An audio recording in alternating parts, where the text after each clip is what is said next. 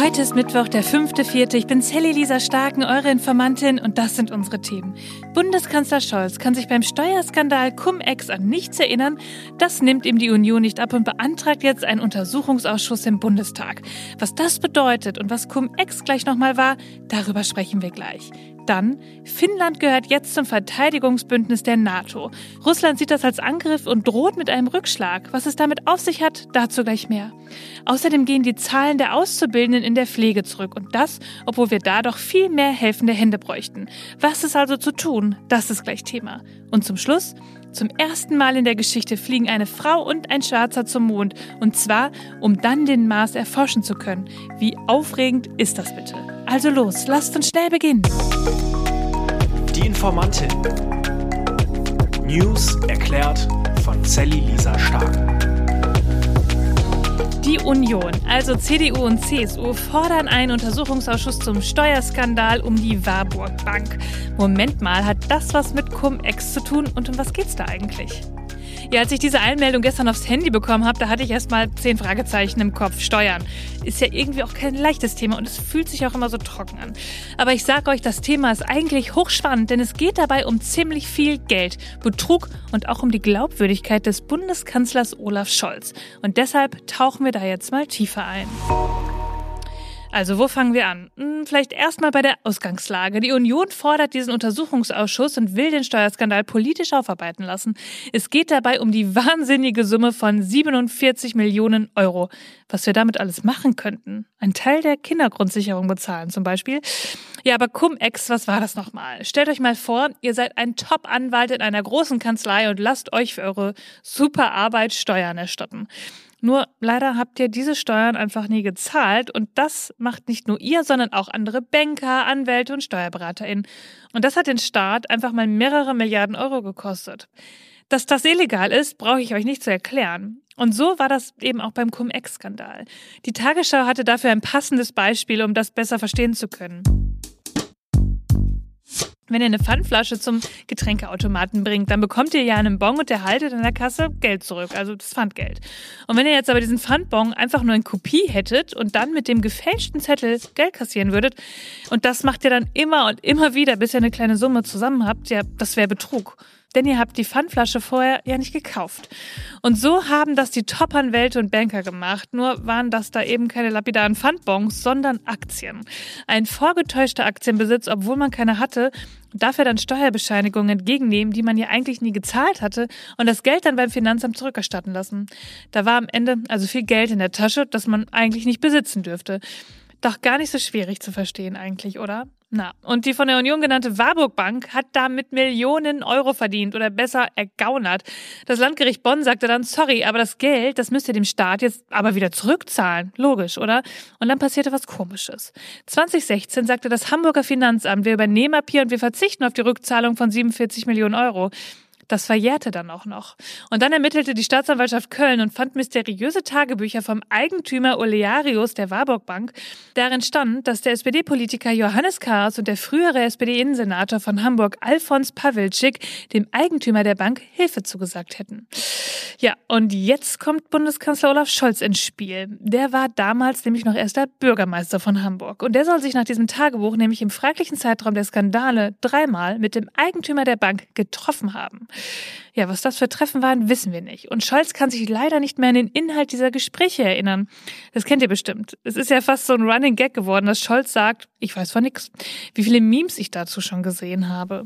Er konnte sich an alle ähm, möglichen Dinge erinnern, die viel weniger wichtig waren. Also wann er mit Herr Olearis zum Beispiel in der Elbphilharmonie gesessen mhm. hat oder ähnliches. Aber er hat immer eine präzise Amnesie, einen Gedächtnisschwund, immer wenn es um Cum-Ex und Warburg geht. Und wir wissen ja mittlerweile, dass auch Dinge gelöscht wurden aus E-Mail-Fächern. Es ist ein einmaliger Vorgang in der Geschichte der Bundesrepublik Deutschland, dass das Postfach eines Kanzlers von der Polizei beschlagnahmt wird. Ja, der Finanzexperte Fabio De Masi, ehemals bei den Linken, glaubt nicht an die Erinnerungslücken des Kanzlers. Es ist also die Frage offen, gab es politische Einflussnahme und musste die Kohle deswegen nicht zurückgezahlt werden? Leute, das ist doch besser als jeder True Crime Podcast, nur leider gerade Realität. Bislang gibt es für diese politische Einflussnahme keine Beweise. Und nach einem Gerichtsurteil hatte die Bank 2020 nach eigenen Angaben alle ausstehenden Steuerrückforderungen beglichen. Versucht aber auf juristischen Weg weiter, das Geld zurückzubekommen. Ja, und jetzt will die Union aber genau wissen, Leute, was war das damals? Stimmen diese Erinnerungslücken? Gab es wirklich keine politische Einflussnahme aufs Finanzamt? Denn warum sonst sollten diese 47 Millionen Euro nicht zurückerstattet werden? Das denkt zumindest die Union. Der Fraktionsvorsitzende der CDU, Matthias Mittelberg, hat gestern angekündigt, dass der Untersuchungsausschuss nach den Osterferien beantragt werden soll. Ja, und die nötige Stimmenanzahl für so einen Antrag hat die Union. Der Untersuchungsausschuss wird also kommen, denn die Union hat ein Viertel an Abgeordneten und die braucht es, um so einen Ausschuss einzuberufen. Und da kann keiner was gegen machen. Die SPD würde gerne und sagt, klar, dass die das jetzt wollen, das ist doch alles parteipolitische Taktik. Das ist doch alles längst geklärt und nun reicht's auch einfach. Die Bank hat bezahlt, Einflussnahme gab's nicht. Außerdem, das ist alles juristisch sehr kompliziert. Oder warum könnte die Bank jetzt versuchen, das Geld zurückzubekommen auf legalem Wege? Gab es da etwa eine Regelungslücke?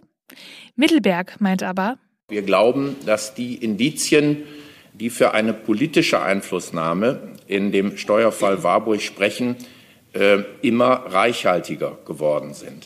Und auch Fabio De Masi hat da noch einen guten Punkt. Weil es jetzt Ermittlungen gibt, zum Beispiel gegen den Cum-Ex-Bankier Olearius, dem drohen bis zu zehn Jahre Haft. Und da ich glaube, dass das keine dummen Menschen sind, äh, die haben zwar kriminelle Dinge gemacht, aber die sind nicht dumm, werden die sicherlich vor Gericht dann etwas singen und sich nicht weiter schützend vor Herrn Scholz stellen, wenn sie dafür Hafterleichterungen bekommen. Ja, na dann, ich würde sagen, lass die Spiele beginnen. Wir werden sehen, wie das hier für wen ausgeht und am Ende der Untersuchung, dann sind wir hoffentlich schlauer. Ist es dann immer noch, mein Name ist Hase und ich weiß von nichts oder doch eher alles gesagt? Finnland ist jetzt auch in der NATO. 31 Mitglieder sind es jetzt. Well, with receipt uh, of this uh, instrument of accession, uh, we can now declare that Finland is the 31st member of the North Atlantic Treaty. Das war Jens Stoltenberg, der NATO-Generalsekretär, mit Glückwünschen nach Finnland. Ja, Finnland grenzt ja direkt an Russland, das wusstet ihr vielleicht. Erdkunde ist nicht so meine Spezialität, aber eins kann ich euch sagen, Putin hat bestimmt das Gefühl, dass ihm die NATO gerade gehörig auf den Pelz rückt. Was bedeutet das? Nochmal kurz zur Auffrischung. Die NATO ist ja unser Verteidigungsbündnis und mit 31 Mitgliedstaaten das größte weltweit. Und wenn Russland morgen Finnland angreifen würde, dann würden wir als Alliierte aufgefordert werden, Hilfe zu leisten und es auch tun. Genauso andersherum alle für einen eben. NATO-Generalsekretär Jens Stoltenberg sagt jetzt, die Aufnahme von Finnland, das sei ein klares Zeichen für das Scheitern der Politik von Russlands Präsident Wladimir Putin. Und er sagt auch, dass der Kreml-Herrscher, also Putin, mit dem erklärten Ziel in den Krieg gegen die Ukraine gezogen sei, in Europa weniger NATO-Präsenz zu haben und eine weitere Bündniserweiterung zu verhindern. Ja, und nun ist es ganz genau andersherum. Die NATO ist so stark wie nie zuvor und die NATO ist eben auch ein Verteidigungsbündnis. Von Finnland geht keine militärische Bedrohung für Russland aus. Das weiß auch Putin, nur wird er natürlich wieder eine andere Geschichte erzählen. Der Westen bedrohte ihn, die Aufnahme Finnlands sei ein klares Zeichen. Das ist das, was er gerne in den Medien erzählt. Wenn er die Wahrheit sagen würde, dann wäre sein ganzes Handeln ja unlogisch oder einfach ein erbärmliches Spiel. Immer weniger Menschen beginnen eine Ausbildung in der Pflege. Das zeigen neue Zahlen des Statistischen Bundesamts. Im letzten Jahr wurden nämlich nur 52.300 Verträge geschlossen und das sind sieben Prozent weniger als 2021. Insgesamt sind das 4.000 Menschen weniger. Und das, obwohl immer mehr Menschen alt werden und Pflege benötigen. Das Statistische Bundesamt hat gerade auch erst gesagt, dass die Zahl der Pflegebedürftigen in Deutschland bis 2055 allein aufgrund der zunehmenden Alterung von uns um 37 Prozent steigen wird. Aber was erzähle ich euch das? Es ist alles ein alter Hut. Je älter wir alle werden, desto höher ist auch die Wahrscheinlichkeit, dass wir später einmal Pflege benötigen. Und die Vereinheitlichung des Ausbildungsberufes hat anscheinend nicht dazu geführt, dass der Beruf an sich attraktiver wurde. Ja, liebe Politik, liebe Verbände, hier brauchen wir doch bessere Lösungen. Wie wäre es denn mit gerechterer Bezahlung und höherer Wertschätzung? Ja, das wäre dann jetzt nur mein Vorschlag. Habt ihr nicht auch schon mal davon geträumt, zum Mond zu fliegen? Ich würde es so gern machen. Und ganz so weit weg ist der Traum ja auch nicht. Die NASA plant für nächstes Jahr eine Mondumkreisung. Wie spannend ist das? Und jetzt wissen wir auch, wer an Bord ist. Christina Koch, die erste Frau an Bord einer Mondmission und Victor Glover, der erste schwarze Astronaut. Vier Personen sind es insgesamt und die vier werden damit die ersten Menschen in der Nähe des Mondes, seit die Astronauten der letzten Apollo-Mission den Mond 1972 für einige Zeit betraten. Ja, was ist das Ziel? Auf dem Mond soll ein Außenposten entstehen und von da kann dann der Mars von Menschen erforscht werden. Stellt euch nur mal vor, was diese vier Personen alles erleben werden. Was für eine spannende Zeit, so ganz weit weg von den menschengemachten Problemen hier auf der Erde. Ihr Lieben, das war schon wieder für diese Folge. Die nächste Folge ist ja Karfreitag und ich verspreche euch, da hören wir uns auch. Und da hören wir uns nicht aus Deutschland, denn da bin ich schon in Israel im Urlaub und ich freue mich total, euch am Freitag und dann noch in der kommenden Woche mitzunehmen, ein bisschen durch meinen Urlaub.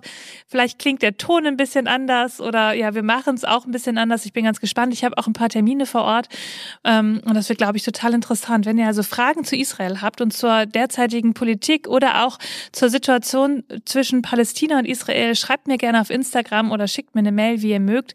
Schickt mir gerne Sprachnachricht auf Instagram Darüber freue ich mich immer besonders gern, weil die kann ich auch hier ganz gut einbauen.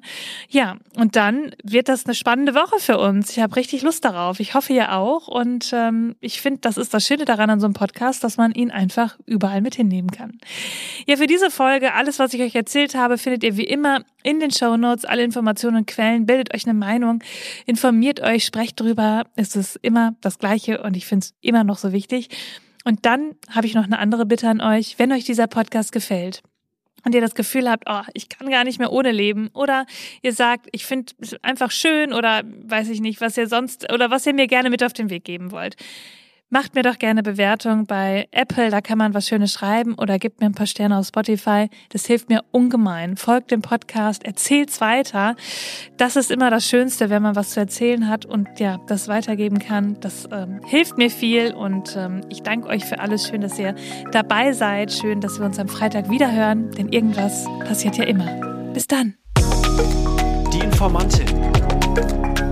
News erklärt Sally Lisa Stark. Eine Produktion von 7 One Audio.